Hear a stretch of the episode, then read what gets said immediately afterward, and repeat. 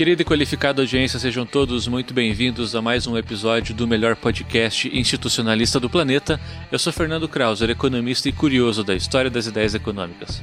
Eu sou Felipe Almeida, professor de Economia da Universidade Federal do Paraná e estamos hoje aqui com um dos fundadores do institucionalismo no Brasil. Exatamente. Deixo as apresentações para depois. Aqui é Manuel Ramon, professor de Economia da Universidade Federal do ABC e estamos aqui o dia histórico, né, para conversar com não só um dos fundadores, mas uma das, das grandes inspirações, né, para os institucionalistas brasileiros. Exatamente. Hoje nós tomaremos um cafezinho com o professor Otávio Conceição, professor titular da Universidade Federal do Rio Grande do Sul e bolsista produtividade nível 2 do CNPq. O Otávio é um dos fundadores e grande disseminador da economia institucional no Brasil. Além de ser grande professor e pesquisador, também auxilia a economia institucional em termos organizacionais através das jornadas de economia institucional. Professor Otávio, seja muito bem-vindo. Ah, muito obrigado. Bem-vindo, Otávio. Legal. Bom ver vocês aí. Um prazer, uma honra, o convite de poder bater esse, fazer esse bate-papo aí. Ah, nós que agradecemos ah, a disponibilidade. Oh, vou puxar a primeira pergunta, professor. Né? Já que estamos vivendo aí numa realidade pandêmica, uhum. com todas as nossas limitações e dificuldades, gostaria de saber como é que foi essa mudança uh, no seu dia a dia, na sua vida, como que o senhor tem se organizado com a pandemia, se conseguiu se adaptar às aulas online, isso gerou algum tipo de mudança nos seus hábitos de pensamento, professor? Ah, não tem dúvida. Nos hábitos de pensamento eu não sei, mas do dia a dia sim, né? Nos uhum. aspectos produtivistas, vamos dizer assim. Bom, em primeiro lugar, eu só queria colocar essa coisa de... Fiquei muito honrado com a apresentação de vocês, os fundadores da economia institucional brasileira, mas eu não, do Brasil, né, melhor dizendo, mas eu não diria que eu sou fundador coisa nenhuma, eu sou, sou um estudioso, eu acho que é uma, assim como vocês são, assim como posso, poderia chamá-los de fundadores desse, desse grupo Economia Underground, são os grandes fundadores desse, desse podcast, que também é uma introdução, uma inovação tecnológica institucional, que eu acho que está rendendo grandes frutos, mas enfim, eu acho que a gente, todos nós, nesse ponto, não tem a pretensão de ser o fundador. Eu não sei nem se tem uma escola no Brasil, acho que não tem, depois nós podemos conversar sobre isso.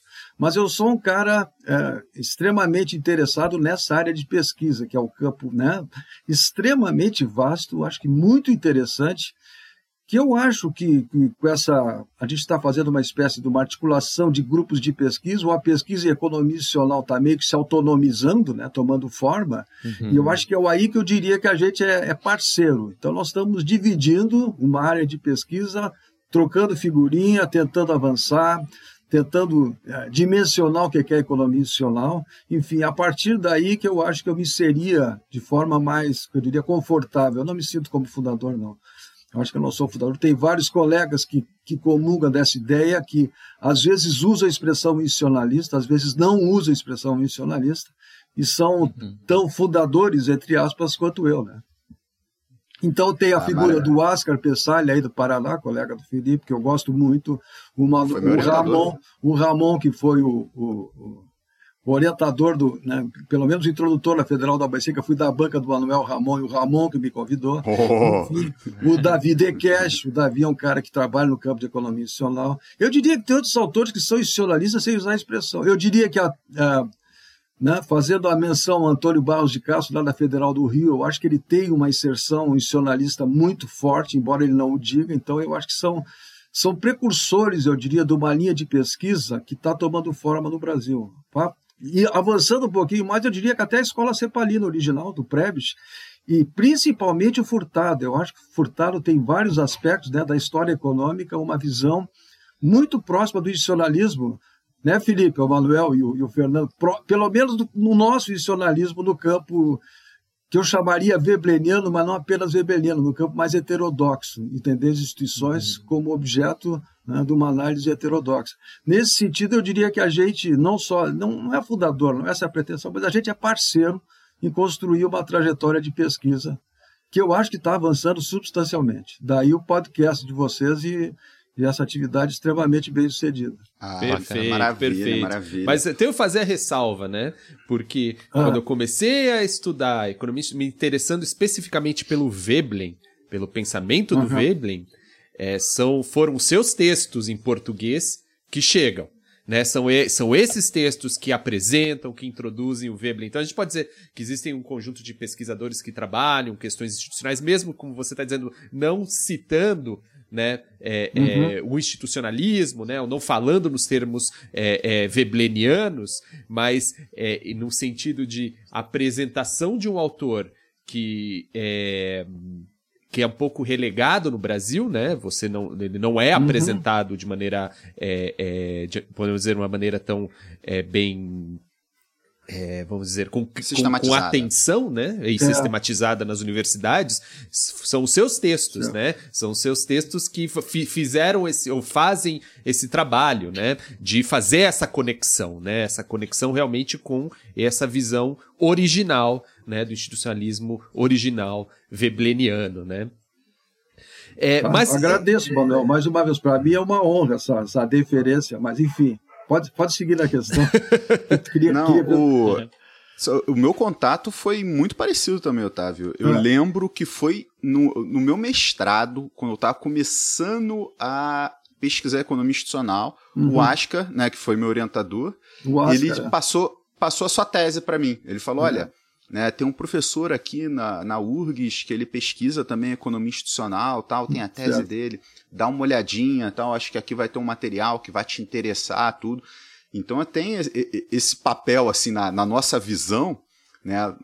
O Otávio, ele, né? Quando ele chegou era tudo mato. Depois né, veio, veio a economia, a economia institucional, sabe? É. e mas... aí eu acho que a, segunda pergunta para o que o Manuel Ramon estava seguindo, assim, é, cara, é uma curiosidade que eu sempre tive, ah. sempre tive, né? Mas o, pô, é bom estar tá podendo te perguntar aqui e, e, e gravando para a gente guardar esse papo, que é, que é como você encontrou a economia institucional, assim, como que a economia institucional Perfeito. entra na sua vida. Eu não sei é. se o Ramon quer complementar, que eu roubei a pergunta dele. Não, não eu já queria exatamente. falar isso também na hora do Ramon, eu ia, eu ia imaginando essa questão. Mas, Felipe, então eu fico. Uh Fico muito agradecido essa menção de vocês, mas na verdade essa curiosidade nos, nos move. Então essa essa né, essa forma do adentrar no campo da economia institucional nas várias áreas A, B, C ou D, etc. É, é, é inerente ao próprio campo de, de estudo. Eu acho o campo absolutamente fascinante. Então eu sempre peguei essa. Como é que começou a minha tese, que foi. Deu, deu origem a esses textos, mas eu sempre me preocupei com a questão institucional, embora eu não soubesse. Assim, por isso que eu acho que tem muita gente desse campo de análise nossa que é parceiro, sem usar essa expressão, institucionalismo propriamente dito. Então, quando eu estava fazendo a minha tese, que eu fiz lá, em, comecei em 94, mas eu, eu trabalhava já na FEE, a nossa gloriosa Fundação de Economia e Estatística aqui do Estado, né? Uhum. que um governo do Rio Grande do Sul, que eu não vou falar nem o nome, fez a, teve a, a bondade de extinguir, né, por decreto, é. já extinguindo todo um sistema de P&D no Rio Grande do Sul, que ele era reconhecido, que ele era importante.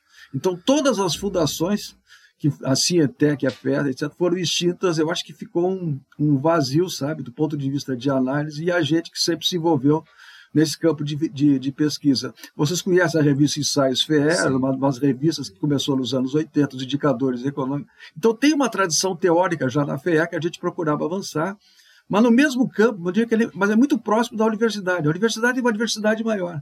A FEE era uma uma instituição de pesquisa que sempre se ocupou desses temas, de estudar as relações, né, uma formação econômica e social do Rio Grande do Sul. Daí eu fiz referência ao colega nosso que também trabalha nisso, o Targa, o Ronaldo, etc., que a gente acabou de mencionar. Mas, enfim, então na FEE eu já tomei muito contato com essa linha de pesquisa, de estudar formações econômicas, sociais da economia brasileira. E aí, com o meu colega Faria, o Luiz Faria, não sei se vocês conhecem, a gente. Isso lá em 86, adentro, vocês já vão entender onde é que eu vou chegar, adentrou no campo da teoria da regulação. Uhum. Aí ficamos muito amigos do Alain Lipietz, que é um cara é, extremamente interessante, vindo do trabalho do Aglietar, de 79, que tinha a pretensão de estudar a regulação das economias capitalistas através do Aglietar. Depois tem o Roberto Boyer, enfim, o Aglietar, o Benjamin Corriá, que tem uma introdução forte no Brasil através do João Saboia, na Federal do Rio. Então, essa turma a gente se aproximou na fé e fizemos um projeto de pesquisa. Isso em 89, eu já estou falando demais, né? Mas é meio que inevitável a partir da pergunta. Eu já vou chegar ah, fica à vontade, fica à vontade. Mas, enfim, Aí eu, a gente fez um livro chamado, botamos até o título, faria meio poeta dessas coisas, Desvendando a Espuma, estudando a regulação e crise do capitalismo brasileiro. A gente queria entender nos anos 80 que tipo de crise era essa que batia no Rio Grande do Sul, mas batia no Rio Grande do Sul porque era derivada da crise nacional da chamada década perdida. Então aí nós começamos a estudar a teoria da regulação. Você sabe, né, Manuel, essa coisa, já falando para o Fernando, que é essa nova geração, e Felipe, que já conhece certamente isso aí, a regulação, para mim, é uma grande escola institucionalista. E ela concebeu, naquela época, dois conceitos fundamentais, que é o conceito de modo de regulação que é uma espécie de superestrutura do Marx, mas não é propriamente isso. Então é a arte, é a cultura, é a forma como, sabe, como o sistema jurídico, como as relações se modam no ambiente social e o regime acoplado a isso é que a ideia de regime de acumulação que fez muito sucesso no Brasil. O Lipetz, o Boyer e o Agletar meio que desenharam essas duas noções o regime físico, olha onde é que eu estou chegando, né, Manuel, daqui a pouco, da, nossa, da ideia da dicotomia lá. Então, o regime físico, tecnológico, da produção, né, da produção material ou industrial do Brasil e o regime social que lhe dá sustentação. Às vezes a coisa funciona, às vezes não funciona. Quando a coisa funciona, o sistema está regulado. Quando não funciona, eu tenho uma crise de grandes proporções. O Boyer, nos textos de 99, vai dizer que o que explica essa articulação são as. Olha o termo que ele usa: ó, formas adicionais de estrutura, que ele elege cinco formas adicionais de estrutura. Então, tu percebe, Manuel, nesse ponto, quer dizer, é, eu estou falando para ti por causa a gente tá, já estava dialogando nesse, da, da, outra conversa. É, essa, essa acoplagem conceitual que veio lá do Boyer é muito institucionalista. Uhum. Embora a gente não use Veblen, nessa época que a gente estava fazendo esse livro lá, Desvedando a Espuma com Faria, é um autor que não aparece. Ele é muito citado, mas vagamente não tem nenhuma expressão, nem nenhuma distinção. Chego na tese lá em 94. Aí tem aquele processo da FE, enfim. É, avançou, correu o tempo, em 94 eu estou fazendo doutorado e eu tinha que fazer a tal da tese, a gente sempre tem que fazer a tese. Eu faria a tese alguma coisa nesse sentido da retomando a teoria da regulação. Coisa, aliás, eu cito o trabalho do Miguel Bruno. Miguel Bruno fez um trabalho interessantíssimo, orientado pelo, né, pelo, pelo João Saboia no Rio e pelo Roberto Boyer da França. Eu fui da banca do, do Miguel Bruno em 2000, em 2004, acho 2003. Muito interessante o trabalho que faz essa coisa que eu estava pretendendo fazer na minha tese. Uhum. Mas, enfim, mas o Miguel Bruno tem uma tradição de estatística muito boa, trabalho no IBGE, então ele trabalhou muito nos dados, depurando, dissecando o regime de acumulação. Ficou uma tese absolutamente magnífica nessa ideia de estudar essas relações entre a superestrutura, vamos chamar assim, que seriam as formas adicionais, e a forma física do, do chamado regime de acumulação intensiva, uh, batizado pelo Robert Boyer a partir do Fordismo, essa coisa toda. Uhum. Quando eu chego na, na, tese do doutorado, que eu fiz uma parte do doutorado aí no Rio, eu fiz duas cadeiras, a cadeira do, do, do Mário Poças, né, da macrodinâmica, e a cadeira do João Saboia, da teoria da regulação, que eu, eu fiz aí já estava pensando na tese. Tanto aí no Rio quanto aqui em Porto Alegre, eu comecei o doutorado aqui, e fiz aqui grande parte das cadeiras, só fiz duas no Rio, mas eu, eu via que todo mundo dizia, sabe? É, aí, aí surge a minha tese, Manuel, na tua questão, que o Felipe é, complementou depois. Todo mundo dizia que esse quadro brasileiro caótico de prosperidade era a fase do plano real, etc., funcionava ou não funcionava devido às instituições. Então, aliás, como estou dizendo até hoje, então a coisa é derivada para o sucesso ou para o fracasso em função da institucionalidade. As instituições funcionam, as instituições não funcionam, o Jornal Nacional, a mídia, os economistas. Ah, isso aqui é derivado de uma, sabe, de um problema institucional que não foi bem resolvido. Então a institucionalidade está em tudo. Né, Felipe? Mas a institucionalidade está em tudo, como dizia o Williamson nesse ponto. Ela não está em nada, porque tudo é função da institucionalidade. Ela parece um ente mágico, abstrato, que está né, no plano etéreo dos acontecimentos e determinando como as coisas acontecem. Então, a minha pergunta que estruturou a tese foi: afinal, o que são as instituições? Que era uma coisa que eu já suspeitava, mas eu resolvi dar um formato de tese. O que, que é essa coisa que todo mundo chama de instituição? Né? O que, que seriam instituições adequadas, se é que isso aí tem sentido? Para mim, não tem sentido nenhum. Depois nós podemos falar mais sobre isso. Então, ao depurar o que, que é as instituições, eu desenredei uma espécie do novelo de lã de alta complexidade, porque eu estou vendo que eu tenho várias definições de instituição. O, perceberam como nós podemos dizer? O, o tem uma, o Veblen tem outra, o Chang tem outra, o Hodgson tem outra. Cada autor puxa a noção de instituição para o seu lado. Até a turma dos novos clássicos tem a sua instituição a partir da ideia de formação né, da forma de, da posse da propriedade, da informação dos entes racionais. Uhum. Enfim, então tu vê que tem uma, uma, uma miscelânea, uma, uma complexidade da própria definição de instituição. Aí, Manuel, tentando depurar nessa questão também de, de como encarar a questão institucionalista, sem esquecer a regulação, e outras abordagens do Brasil, que, aliás, usam muito a ideia de padrão de acumulação, que ficou muito famoso, principalmente em Campinas, que para mim tem tudo a ver com a ideia de regime de acumulação, mas enfim, todos eles tratam instituição, mas definindo-a de uma forma. Aí eu fui percebendo que a forma que eu defino instituição, usando, lendo os textos, aí que eu me aproximei do Weber, perceberam? Uhum. A forma que eu defino instituição me dá não só uma definição, mas um nexo conceitual, com uma série de de conceitos ou formas penduradas daquele conceito de instituição que lhe dão sustentação. Então a questão é conceitual, perceberam? Ela é, ela é conceitual, mas ela também é metodológica. E ao ser metodológica, eu tô, estou abrindo o campo para ver né, concepções nesse sentido que são próximas, são antagônicas, são opostas, ou são conflituosas, ou são uh, tolerantes uma com a outra, mas esse espectro todo né, constitui o campo do institucionalismo. Então é isso que me interessou. Então vamos avançar, tentar depurar esse terreno, ver o que é o institucionalismo. Aí a gente chega nessa ideia do institucionalismo original, surge a ideia da NEI, que ressurge nos anos 60, surge uma abordagem de institucionalistas não NEI, que ficam furiosos com o monopólio da NEI,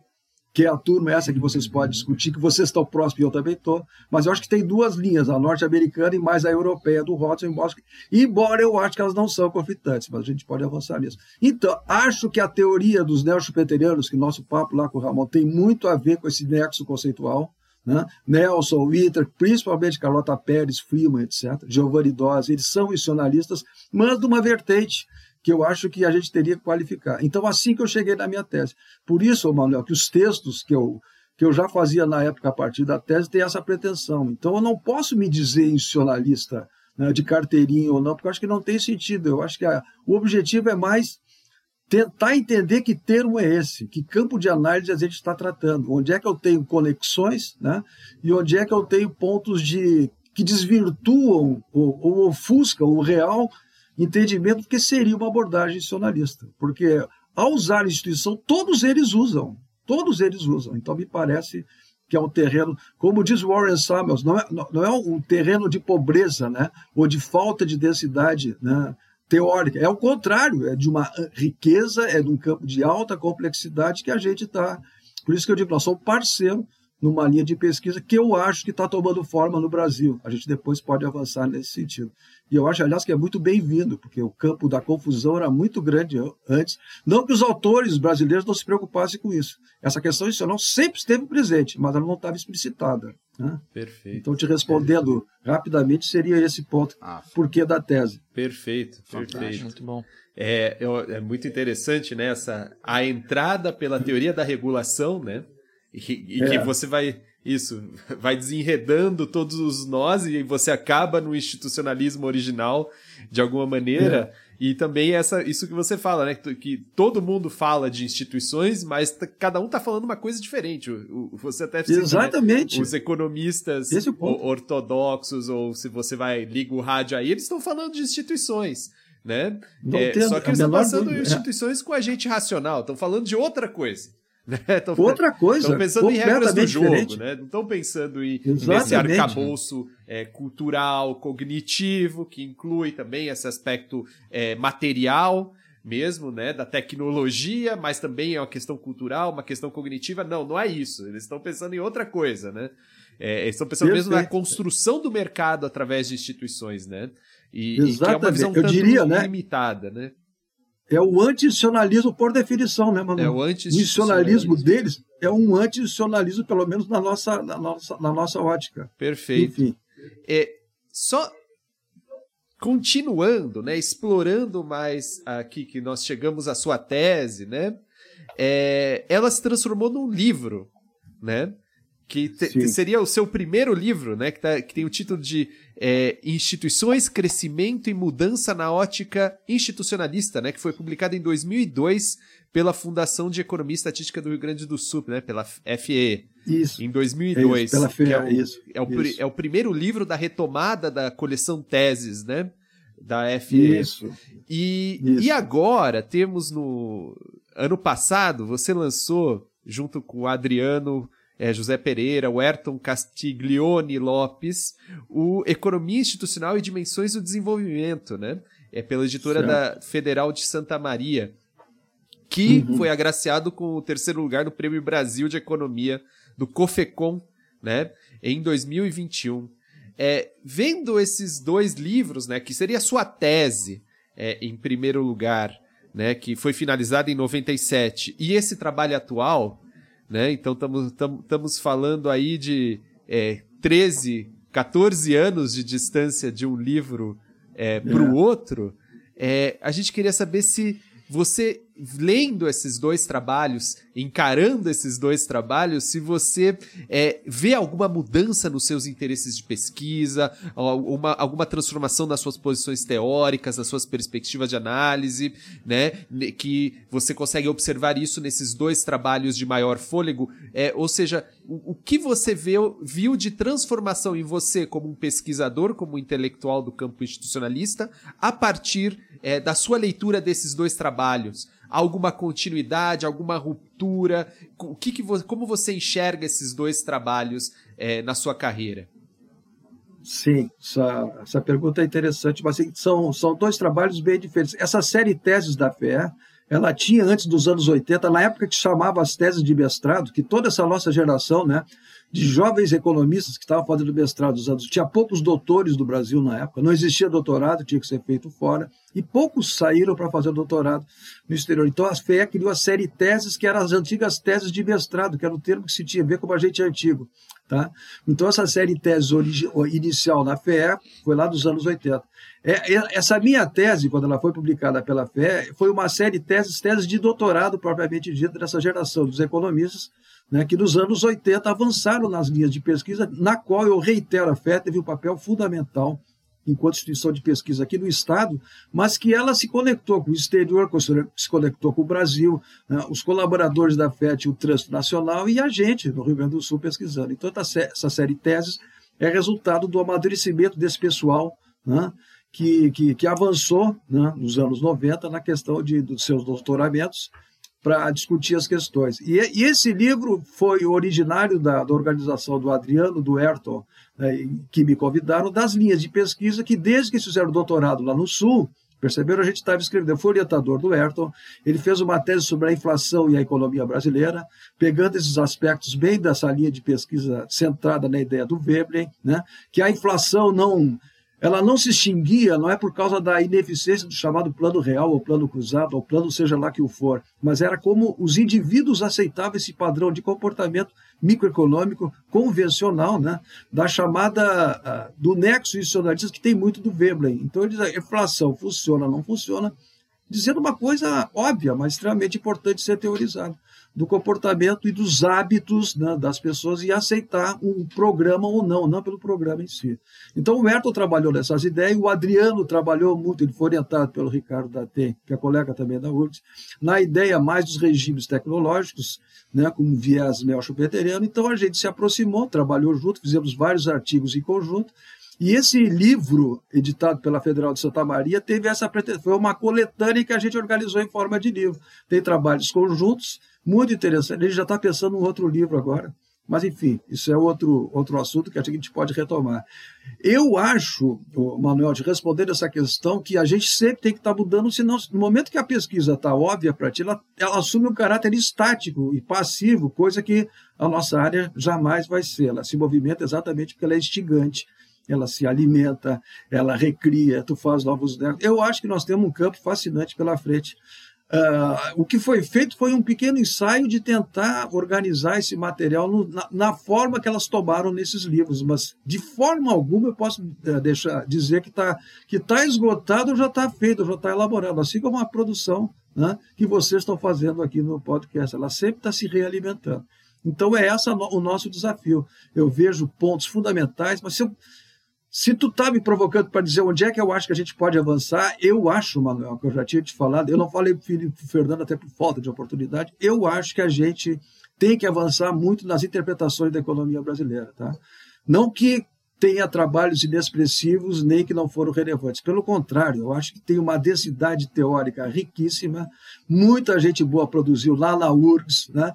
nos vários centros de pesquisa aí na Federal da ABC, o pessoal do Paraná, que tem uma revista fantástica que trabalha essas questões de desenvolvimento econômico, no pessoal da Unicamp, que tem uma tradição desde os anos 70, o pessoal do Rio, enfim, eu tenho uma um elenco de centros de pesquisa para a gente pensar o Brasil. Não que eu ache que a questão institucional deve ser hegemônica de pensar o Brasil, mas eu te diria, Manuel, não, não quero que seja uma coisa pretensiosa, mas eu acho que a gente já tem um campo de análise extremamente na nossa frente para fazer esses nexos em termos de uma espécie de interpretação institucionalista da economia brasileira. Esse eu acho que é o ponto que seria o meu desafio, que certamente vai vai suscitar novas conexões, que é aí que eu diria que seriam os pontos que eu procuraria avançar. Tá? Eu acho que a gente já teria condições. Eu não sei o que, é que vai dar isso mas fazer essa conexão, principalmente esse nexo que tu falou aí da pouco, micro, né?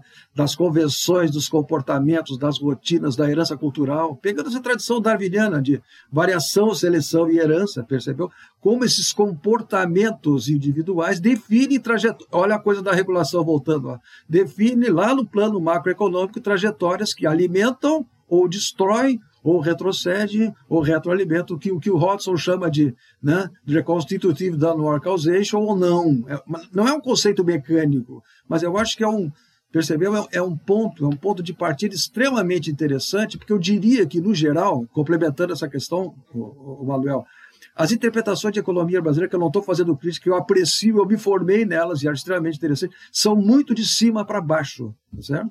É aquela coisa do downward causation, sem voltar para reconstituir padrões globais. Então, se tu estuda economia brasileira, o pessoal da área, eu dei anos de economia brasileira e continuo dando. Desde os anos 80 eu sou professor dessa disciplina de economia brasileira 1, economia brasileira 2, economia brasileira contemporânea, enfim, formação econômica do Brasil. Eu acho que, no geral, os esquemas, não sei se o Felipe vai concordar comigo nesse ponto, mas eu acho que sim, né? Eles são muito dados de cima para baixo. Tem o Ivan Salomão, que fez o curso aqui, a gente já conversou sobre isso. Do tipo os períodos, perceberam? Substituição de importações, milagre econômico o plano de metas, a década perdida. Os períodos explicam a história por si só. Né, né Felipe? E esse, essa conexão de como eu moldo, percebeu? No ambiente comportamental, psicológico, o padrão de conduta dos indivíduos, ele é totalmente negligenciado. Eu acho que poucos autores deram ênfase para isso. Então a coisa vem muito de cima para baixo. Eu não estou criticando esse pessoal que fez isso. Eu acho que os intérpretes do Brasil avançaram substancialmente e eu aprecio esse tipo de enfoque. Mas eu acho que o outro lado de ver como a cultura. As... Aí que entra a questão institucional. A questão institucional não é ver a instituição cima para baixo, mas é ver como os indivíduos, lá, lá, de baixo, formam padrões de conduta, rotinas, hábitos, que, no plano de, de, de da ação coletiva lá do Commons, eles tomam forma institucional. Eles são aceitos, são sancionados ou são rejeitados. Essa conexão, me parece, em termos de economia brasileira, ela está caindo de maduro e eu acho que é um ponto para a gente avançar como desafio de pesquisa. E esse, aliás, caracterizou meu projeto, esse do CNPq atual, que está tá aí a andamento, na, na, questão da bolsa produtividade, que eu acho que né, a gente está. Esse livro do, do Adriano e com o Ayrton está mais ou menos tentando avançar nesses pontos que estão longe de terem sido, como é que eu vou dizer, devidamente contemplados, mas a gente está estudando. Eu acho muito importante fazer essa releitura, né? é uma espécie de releitura do texto da economia brasileira. Não para dizer que está tudo errado, tem que jogar tudo fora fazer tudo de novo. Pelo contrário, eu acho que tem um trabalho excelente e esse trabalho está esperando uma, como é que eu vou dizer, uma, uma teorização, mas agora sim, que eu diria que a gente é parceiro, uma teorização incorporando todos esses avanços que a gente aí, Manuel, o Felipe, o Fernando, isoladamente está trabalhando. Então me parece que está em construção esse projeto para, enfim, dizer o que, que são as instituições e da onde que elas emergem e como é que elas tomam a forma que tomam. O que a gente está vivendo no Brasil é uma evidência eloquente disso aí. É um padrão de conduta que tomou uma forma né, nacional, que está definindo um padrão de política econômica, tá certo? Que a gente não sabe para onde é que vai, nem, nem quero saber para onde é que vai. Não é o... Mas está definindo trajetórias e reflete uma mudança institucional de grandes proporções. Nós estamos vivendo tal qual vivemos no período do Plano Cruzado, mas também vivemos lá na década perdida uma mudança institucional de grandes proporções. Quando eu digo grandes proporções, é lá no sentido dos regulacionismos, são as grandes crises, os grandes estágios, que mudam as instituições e mudam o padrão tecnológico irreversivelmente. Depois nós temos que rearranjar ou destruir ou avançar. Então me parece que esse é, o, né, é a questão. Vou puxar um gancho dessa sua resposta, professor, que acho que tem um pouco de sobreposição com a, a próxima questão. Né? Certo. A gente consegue observar nas suas publicações, nas suas contribuições, que o senhor uh, tem um interesse na construção de pontes entre institucionalismo e pós-keynesianismo, ou neo-schumpeterianismo, ou então até mesmo na escola regulacionista, como o senhor já mencionou uh, aqui uh, nesse episódio de hoje e até mesmo, em alguma medida, talvez esforços comparativos entre a economia institucional original e a nova economia institucional. Uh, com base no que o senhor já respondeu até agora e até mesmo com essas novas uh, informações que estou explicando aqui para o público, né, que eventualmente está conhecendo o senhor pela primeira vez, uh, como que o senhor enxerga o papel da, da heterodoxia nos próximos anos e qual que o senhor acha que vai ser a relevância do institucionalismo uh, nesse futuro em construção? Bah, Fernando, que pergunta, hein? Pergunta eu, simples, né? É simples, mas Tranquila. eu acho que tu, é, é, tu já deu a meia respondida, né? Você meia é, respondida. Tu já deu a resposta. É, tu já deu a resposta. Eu acho que esse campo, Fernando, como tu colocou, não é questão de construir ponte. Não, não é isso. Parece que eu estou somando as abordagens. Eu até já ouvi essa crítica em encontros que eu fui na Ampec, etc. Mas da mas é do fogo amigo, sabe? É a crítica que veio do fogo amigo. Não é uma questão uhum, de ponte, uhum. é uma questão. Aí eu chego na tua pergunta, que eu acho extremamente A tua pergunta é a derivação exatamente da resposta que eu vou dar nesse primeiro ponto. Não é questão de ponte, mas é ver conexões, onde esses caras têm uma área em comum, como nós aqui, no campo O campo institucionalismo, percebeu? Como uma espécie de uma amálgama, não diz absolutamente nada. Somos sim, todos sim, institucionalistas, percebeu? Uhum. É. Uma vez eu fui no encontro do Rio, acho que em 98, que, que o pessoal da Ana Célia Castro né, organizou, veio o, o Correia, veio, enfim, o Lipetes não veio porque estava concorrendo pelo Partido Verde, mas a teoria da regulação, veio os neopeterianos, Giovanni Dose, veio o Geoffrey Hodgson em 98 no Rio, e tinha uma camiseta que circulava lá, em 98 no Rio, pós-plano cruzado, dizia dizia neosupeterianos, marxistas, neomarxistas, que, do monte de nome, keynesianos, pós-keynesianos, enfim, toda essa trajetória. Aí uma vírgula, institucionalistas, vírgula, univos. o pessoal mandava com aquela, com aquela camiseta lá, então essa, essa, nesse seminário de 98, muito interessante, discutindo instituições, performance, etc mas uma visão diferente da lei. Então a ideia não é apenas fazer ponte, mas é ver em que, que, eles, que eles coincidem e em que, que eles divergem. Eu acho que a lei ela, ela parte de uma pretensão de fazer uma teoria econômica institucional às margens do pensamento neoclássico. Para mim é um paradoxo. São, são dois uhum. campos de análise tu não tem como juntar, porque o neoclassicismo exclui, exclui o por definição. Eu vejo o indivíduo racional, otimizador, pautado no individualismo metodológico, que define no plano macro trajetórias de, de estabilidade, perceberam? Uma macroeconomia eh, racional e ancorada no pleno emprego ou na estabilidade, por definição, não é um quadro institucional decorrente. Institucional ele tem que ser mutante, ele tem que dialogar com as mutações das estruturas, ele tem que dialogar uhum com o movimento que as estruturas têm, mas não sozinha, de forma hipotética e delutiva. As estruturas decorrem de comportamento dos indivíduos. Então, isso aí explica o institucionalismo. O institucionalismo, para mim, não é falar instituição. O institucionalismo é botar o indivíduo, percebeu? Em articulação com o conceito institucional. Ele é um conceito que vem da base das estruturas, da forma que os indivíduos pensam, como diz o Weber, que formam estruturas complexo que a gente pode chamar de superestrutura ou infraestrutura, chame o que quiser, ou regime de acumulação, etc. O regime de acumulação não plana no ar, ele deriva exatamente de uma articulação social, comportamental, antropológica, que, aliás, os brasileiros, como eu já falei, analisaram muito bem. Desde o Gilberto Freire, lá na Casa Grande de Senzala, eu acho que a gente está avançando nesses pontos. Tá? Conectar uma espécie de antropologia econômica né, do institucionalismo brasileiro. Mas, enfim, eu vejo isso aí é, como um elemento em construção. Daí a pergunta do Fernando: em que medida eu, essa ponte pode ser feita? Porque eu acho que essa ponte pode ser feita, Fernando, apenas nas abordagens que têm um caráter heterodoxo. Quando eu digo heterodoxo, é romper com o neoclassicismo.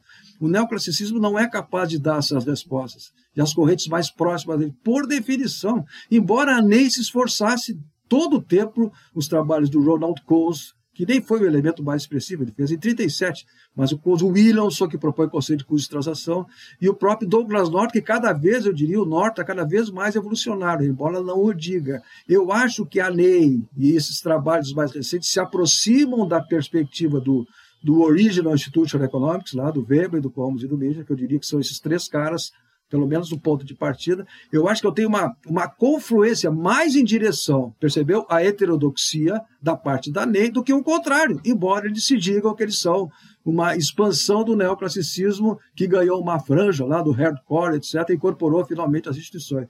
Eu acho que o neoclassicismo, na sua lógica de racionalidade, e vê uma economia sem indivíduo, porque ele é apenas maximizador, é, é, é a Bracket Calculator lá do Veblen, tá? é, o indivíduo apenas otimizador, brilhante, que calcula dor e prazer.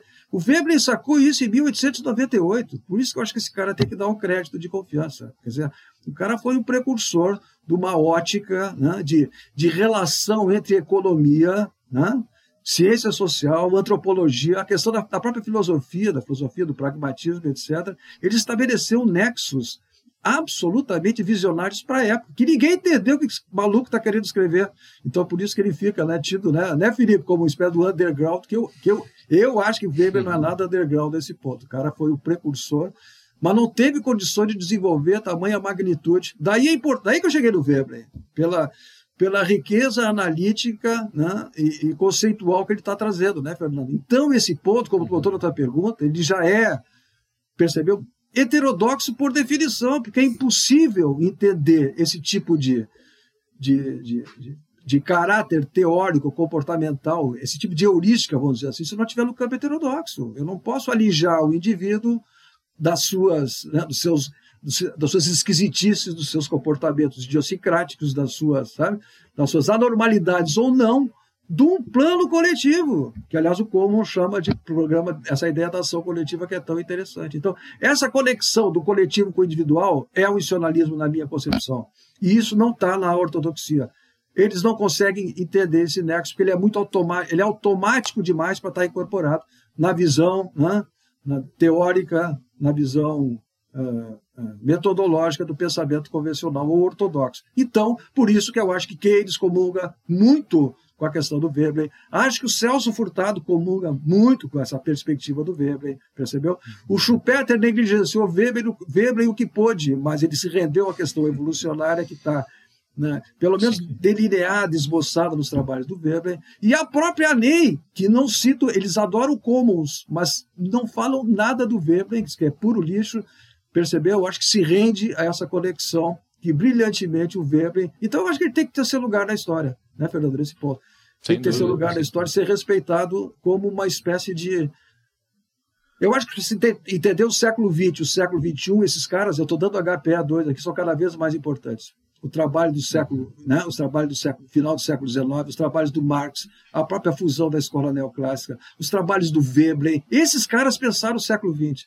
Depois as derivações do Keynes da teoria geral e do Schumpeter, com essa ideia da dinâmica, rompendo com o fluxo circular neoclássico, da circularidade automática, nós temos que sabotar essa circularidade neoclássica, introduzir novidades sistêmicas, diz o Schumpeter, e isso é profundamente uh, heterodoxo. Então eu vejo perceber um campo que congrega essas abordagens, uma agenda de pesquisa que ela é quase que heterodoxa por definição, não porque a gente quer, mas na forma de estabelecer esses nexos, que eu acho extremamente importante e ah, desafiador. Ah, e desafiador. Perfeito. Otávio, bom, concordo demais com a perspectiva que você está apresentando. Assim, o que me, sempre me chama a atenção é caramba, né? Como que essas perspectivas são construídas, né? Como que a é. gente chega né, né, nesse ponto, assim. E, pô, e você tá num dos grandes centros heterodoxos do Brasil, né? A URGS, a URGS, ela é muito tradicional, né? Ao formar heterodoxia, formar quadros para heterodoxia, né? uhum. né? Tanto quadros que vão trabalhar a iniciativa pública, privada, quanto professores, pesquisadores, assim. É, e aí o assim o ser é, ter passado pela URGS enquanto aluno na sua formação e, e, ser professor da URGS, né, um centro que defende heterodoxia, você acha que for, é, é, é, isso que está por detrás de, de, dessa visão que você né, tem de chamar assim de uma convergência heterodoxa para análise da nossa economia. Né? E assim, é, se, se eu estou correto de alguma forma, é, você poderia falar um pouquinho como que a heterodoxia se organiza assim, dentro da URGS? Na questão da URGS é bem que a questão de eu me dizer institucionalista ou não enquanto indivíduo. Né? Eu, não, não, eu não consigo entender. É, é, um, é um projeto coletivo, é um projeto de construção coletiva quase que por... Não é porque é um termo que os institucionalistas usam muito, né? mas eu acho que é isso que forma o avanço dessa linha de pesquisa. Então eu faço né? Faço, faço, parte dos quadros da URGS, eu dou aula lá desde 85, com muita honra, eu acho que a URGS é um espaço importante, mas ela contempla também a ortodoxia, então é uma, né, é uma é um curso, é uma universidade nesse ponto, a nossa faculdade é bastante ampla nesse ponto, para dar liberdade de pensamento. Aí eu acho, entendo um campo né, onde tu possa trabalhar com liberdade de pensamento, eu acho que é, uma, é, é, é motivo de muito orgulho e valorizar esse espaço que a URSS criou. E os pós-graduação decorreram dessa, né, desse avanço. Então, eu vejo isso como uma decorrência, o avanço da questão institucional na URGS, é decorrência dessa própria, uh, como é que eu vou dizer, essa amplitude, digamos assim, metodológica que a universidade dá. Aliás, esse é o papel da universidade. Ela dá espaço, ela não tolhe e cria, né, digamos assim, essa interação. É o contrário do que eu acho, Felipe, já que está provocando de novo. Eu tenho que falar da nossa gloriosa FEE, porque é o contrário do que aconteceu no Rio Grande do Sul. Os caras fecharam a FEE porque ela era uma instituição de pesquisa que nós temos que gerar superávit fiscal é muito caro. O resultado não foi ninguém para a rua, ficou muito mais caro a extinção da FE, contratar o serviço do PIB. Aliás, o que estão fazendo com o IBGE hoje fizeram com a URGS. Uh, no, no, no, governo anterior, que eu não vou dizer nem o nome, percebeu? É muito mais caro, digamos assim, tolher essa liberdade intelectual de pesquisa, tá certo? No âmbito de, da, das fundações e do Estado, que é de uma universidade que deixa espaço para todo mundo. Por isso que eu me orgulho desse ponto da URGS, mas não só da URGS.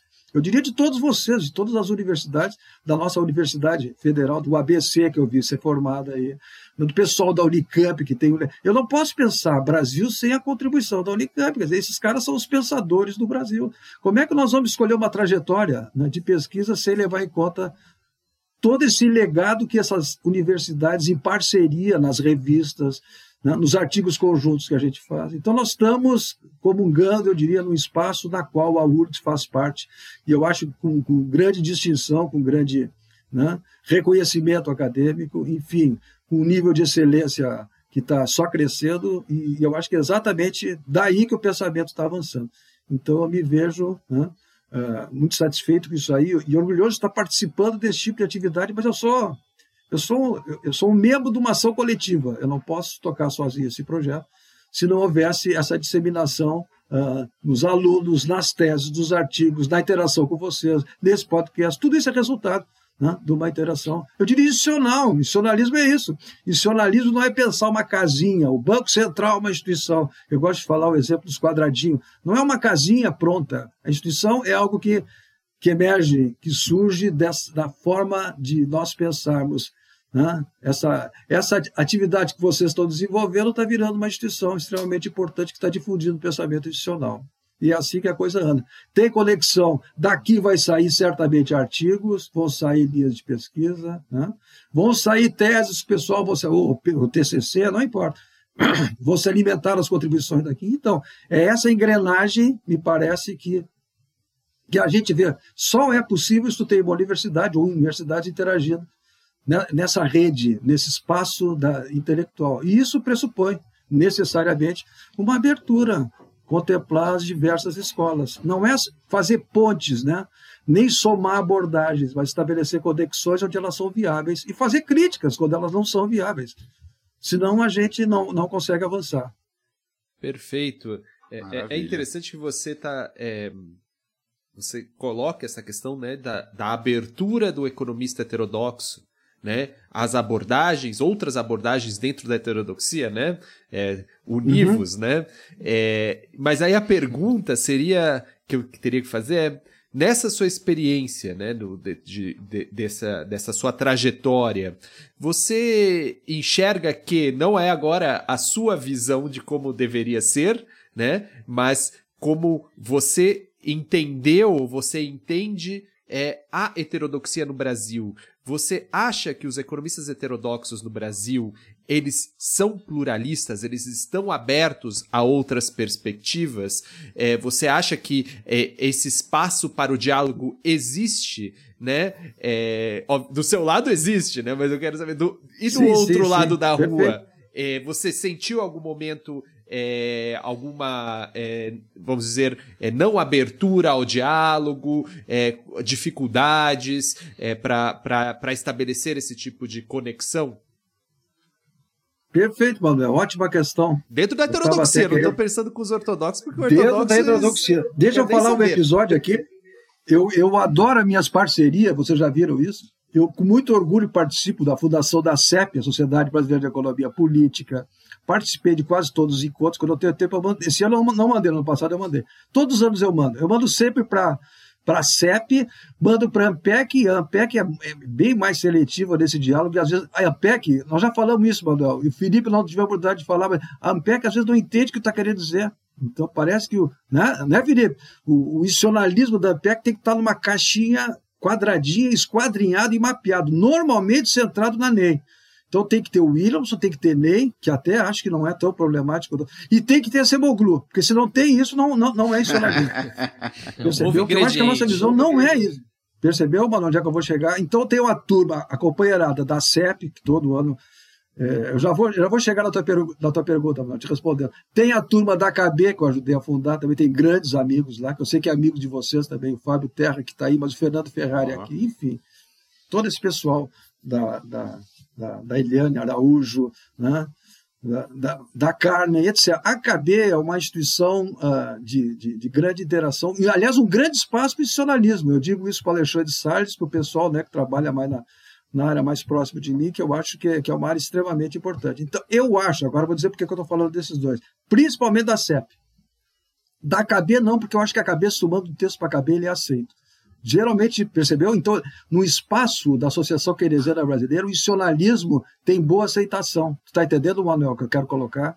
Já na CEP, cara, eu vi isso desde. Eu fui da, da, da fui, fui, da fundadora, eu participei da direção, várias direções, inclusive, né, da, da, da enfim, da diretoria da CEP em vários períodos. A CEP, eu, eu gosto muito, pessoal é muito meu amigo, mas eles têm uma dificuldade de aceitar o termo institucionalismo. Isso aí você já deve ter ouvido falar. Então, o que é institucionalismo para a CEP, em geral, está ligado à NEI. E se ela é se, se é institucionalismo, percebeu? Tem cara de NEI é um terreno abominável, condenável, execrável. Eu não estou dizendo que todo mundo na CEP pensa assim, porque não pensa. Tanto é que tem uma área lá que eu já botei vários textos, agora Normalmente, esse campo já está instituído no, campo da economia política. Então, eu tenho uma espécie de. Não há na heterodoxia um diálogo de aceitação muito comum e muito tranquilo com a questão institucional, percebeu? Normalmente, porque parece, por isso nós temos que depurar o termo institucional, que institucionalismo é, é panaceia, e eu acho que aí essa coisa de instituições adequadas que regulam o comportamento da economia está muito estabelecido no Brasil, acho que isso tem que ser desconstruído. Eu não sei se existe instituição adequada. Se eu for falar isso, eu tenho que falar com muito cuidado, não é, Felipe? Não é esse automatismo né, teleológico e finalístico que eu sei onde é que as instituições vão gerar, no processo de ah. mutação das estruturas. Mas isso no Brasil não é, como é que eu vou dizer, não é entendido. Por isso eu acho que a gente tem espaço numa agenda de fazer, ou desconstruir esse tipo de lógica do institucionalismo para tentar como é que eu vou dizer, codificá-lo de uma forma teorizável, mais, mais, mais apropriada possível, mais com maior densidade tecnológica, inclusive com a parte empírica. Se eu for mensurar a questão institucional, eu tenho que fazer com muito cuidado. Não é que a gente é contra números ou contra modelo, não é isso. É como diz o Richard Nelson lá da teorização apreciativa. Eu tenho que saber o que, que eu vou modelar para fazer uma teorização compatível. Agora, numa visão neoclássica, se eu modelo, percebeu? Se eu tenho matemática, se eu tenho teste, está resolvido. Então faço os testes estatísticos, o modelo está pronto. Então o modelo explica a tua realidade. O institucionalismo é exatamente o oposto desse, desse ponto. Agora vai convencer, vai convencer o campo de análise ortodoxo do Brasil da importância da questão institucional. E mais ainda, é a tua pergunta nesse ponto, mano. Vai convencer os próprios heterodoxos que esse tipo de nexo que nós estamos falando é relevante. Então eu acho que tem um campo para a gente avançar. Dizendo, estamos fazendo teoria sim, com, com limitações, mas ela tem um caráter né, com certas especificidades analíticas, conceituais que a gente tem que avançar. Aí que eu acho que a coisa né, não é pelo fato de ser heterodoxa, mas é pelo fato de ter um, né, uma, um desenho teórico compatível com as questões que a gente está se propondo nos vários textos. Perfeito. Professor, uh, infelizmente tempo é uma questão, então vou puxar aqui a última pergunta, tentando explorar um pouco mais a, a característica de formador de pesquisadores. Né? O senhor já orientou aí 15 doutorados, 10 mestrados, e além disso também criou jornadas de economia institucional que a gente comentou lá na, na introdução do episódio de hoje, aí na URGS. Né? Gostaria de saber de onde que veio essa ideia do, do Jornadas de Economia Institucional e, e, o quanto o senhor tem percebido né, a adesão por parte do corpo discente a essa perspectiva. Eu estou totalmente, Fernando, entusiasmado com isso aí, que eu acho que é uma linha bem interessante. A jornada de economia institucional saiu como quem não quer nada, tu sabe? Ela, é a minha turma, eu dou essa disciplina desde 2005 de economia institucional, que eu montei uhum. exatamente a partir da tese discutindo essas abordagens, discutindo o novo, o antigo institucionalismo do Weber, do Combs, do Mitchell, que é o enfoque que eu, que eu, que eu priorizo, embora eu sei que tem uh, né, avança em vários pontos da perspectiva airesiana, que eu também incluí no curso, mas depois tem a NEI nessa trajetória, é o OU, é a NEI, e são os chamados, um termo que eu não gosto, nem eles gostam, dos neo-institucionalistas. Então, essa turma, que são os institucionalistas contemporâneos, não NEI. Depois eu faço algumas uhum. conexões com os neo-schmetterianos, com a parte dos pós-queresianos e com os marxistas, que eu acho que dialogam. Essa é a, é a proposição do curso. Então, em função daí que, eu, que os alunos foram avançando nessa questão institucional, e, e, e, na minha disciplina eu nunca quis fazer prova como, como são seminários, são discussão desses textos que eu acho extremamente que eu prefiro que eles leiam do que eu leio e passe a minha leitura para eles. Eu acho que cada vez que o aluno entra no curso e faz essa leitura, ele dialogando com o autor, de preferência que ele não conhece, e trazendo para essa nossa discussão, isso fica muito mais enriquecedor do que eu dar a minha visão a respeito, né, ou do Commons ou do uhum. Meet, porque está sempre, é, eles estão sempre mudando e trazem. E, então o curso teve essa proposta. Dessa proposta eu peço para eles fazerem um artigo, ou uma proposta de artigo de sete páginas, ou de 20 páginas, eles fazem o que eles quiserem, tem bastante liberdade para me entregar para fazer a avaliação final. Desses artigos, a grande maioria faz artigo de 20 páginas, já para CEP ou já para KB. É por isso que aqui na, né, tem vários trabalhos desses encontros do pessoal discente da URSS que está apresentando papers, que eu acho que é uma coisa a gente estimular. As revistas, você sabe, está muito difícil botar artigo em revista, porque normalmente né, tá, há o excesso de oferta, que aliás é muito bom. Mas enfim, então esse pessoal colocou esses artigos e faz, e às vezes eu organizei a partir de, acho que foi 2008 ou 2009, que esses trabalhos fossem apresentados para a turma, é um pequeno grupo entre nós, da, dos trabalhos que eles fizeram para a gente poder fazer uma discussão com o cara. Foi excelente, porque são geral tem nove. Eu chamo teses que eu orientei e que foram definidas no último ano, uma ou duas em geral, ou dissertação de mestrado, tá até TCC já participou. Então eu tenho em geral de 8 a 15, eu posso passar depois a o elenco dos textos apresentados, mas é uma, é uma atividade local, da disciplina. Mas ela tomou uma forma muito interessante, porque são trabalhos excelentes, alguns já foram publicados depois da jornada. Eu já fiz quatro jornadas, não faço mais. O João participou de uma, me, ajudou a organizar lá com o pessoal da, da Unipampa, que teve trabalhos excelentes, lá, o pessoal de Santana, que eu sei que o Felipe já andou por lá. Então, percebeu? É, essa atividade está sendo disseminada. O Silvinho, o Silvinho Caio, da Federal de Santa Catarina, ele é meu parceiro de anos.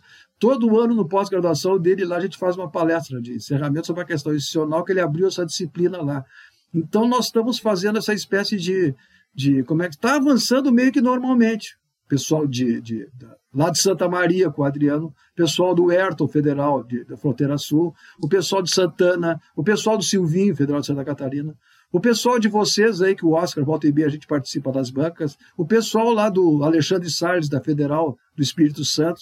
Então, é, é, é meio que uma, uma rede que está tomando forma, está se, de, tá se disseminando. E a ideia é fazer uma espécie de jornada nacional, mas eu não tenho perna para isso. A última eu organizei praticamente sozinho, mas foi muito interessante. Veio pessoal de 15 de todo o estado, ela está tomando forma de um grande evento, que é uma atividade do, da disciplina e do pós-graduação, né, do nosso pós-graduação em economia da URGS.